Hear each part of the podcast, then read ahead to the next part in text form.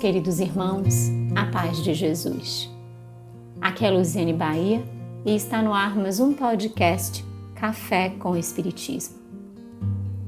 Em outubro de 2021, foi lançado o livro Vida Plena, de autoria do espírito Joana de Ângeles, através da psicografia do médium Divaldo Franco.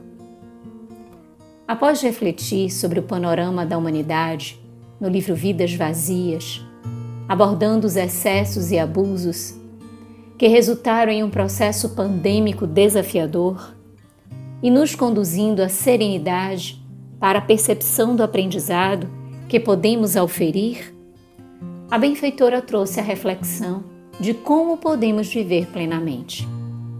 São 30 mensagens, sendo alguns dos títulos: Ser fiel até o fim que queres que eu faça? Insistir e perseverar. Dedica-te e segue adiante.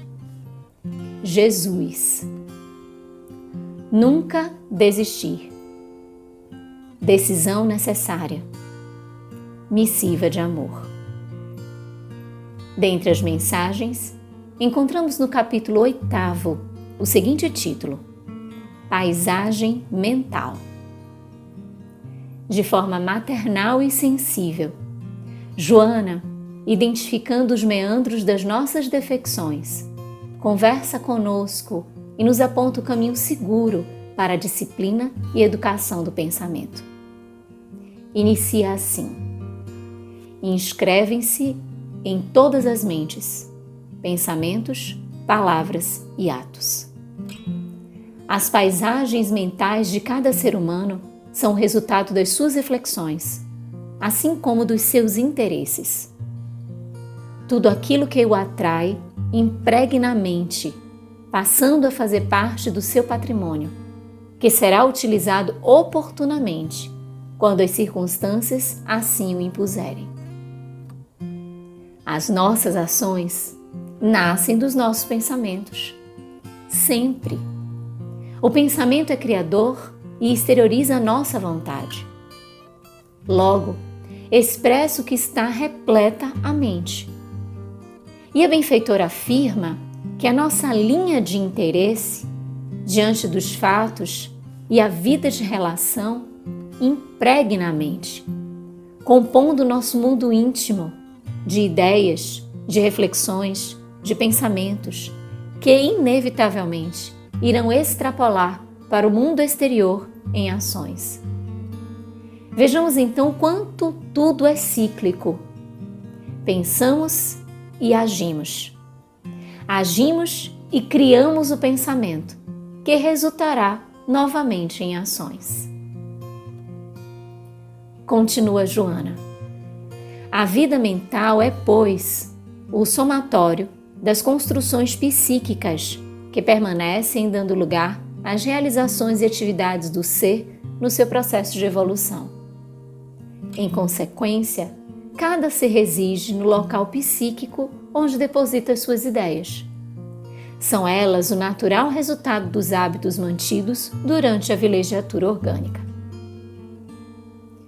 O quanto a paisagem mental define o ambiente em que vivemos. Os aspectos externos e materiais são indiferentes pois somos o que guardamos no nosso interior. Podemos habitar um lugar que nos traga paz e vivermos em burburinho interior, como também o contrário é muito real. Todo pensamento, diz a veneranda, que passa pelos registros mentais, deixa traços de alto significado e pela sucessão da ocorrência transforma-se em cultivo para a reprodução oportuna pelo automatismo dos equipamentos eletrônicos que constituem os chips de registro de tudo que ocorre. Portanto, tal é a vida, conforme os ajustamentos mentais. Jesus afirmou com muita beleza: Onde estiver o vosso tesouro, aí está também o vosso coração. É que vale dizer, Onde estiverem as tuas ideias, estará a tua realidade, o ser que és. A qualidade dos nossos pensamentos define a qualidade da nossa vida, seja enquanto encarnados ou mesmo desencarnados. Isso porque a sucessividade de escolhas, eleições emocionais e sentimentais que se repetem, delineiam as atitudes automáticas, estruturando o mundo no qual almejamos viver. Diante desta constatação, trazendo Jesus, reflete a benfeitora.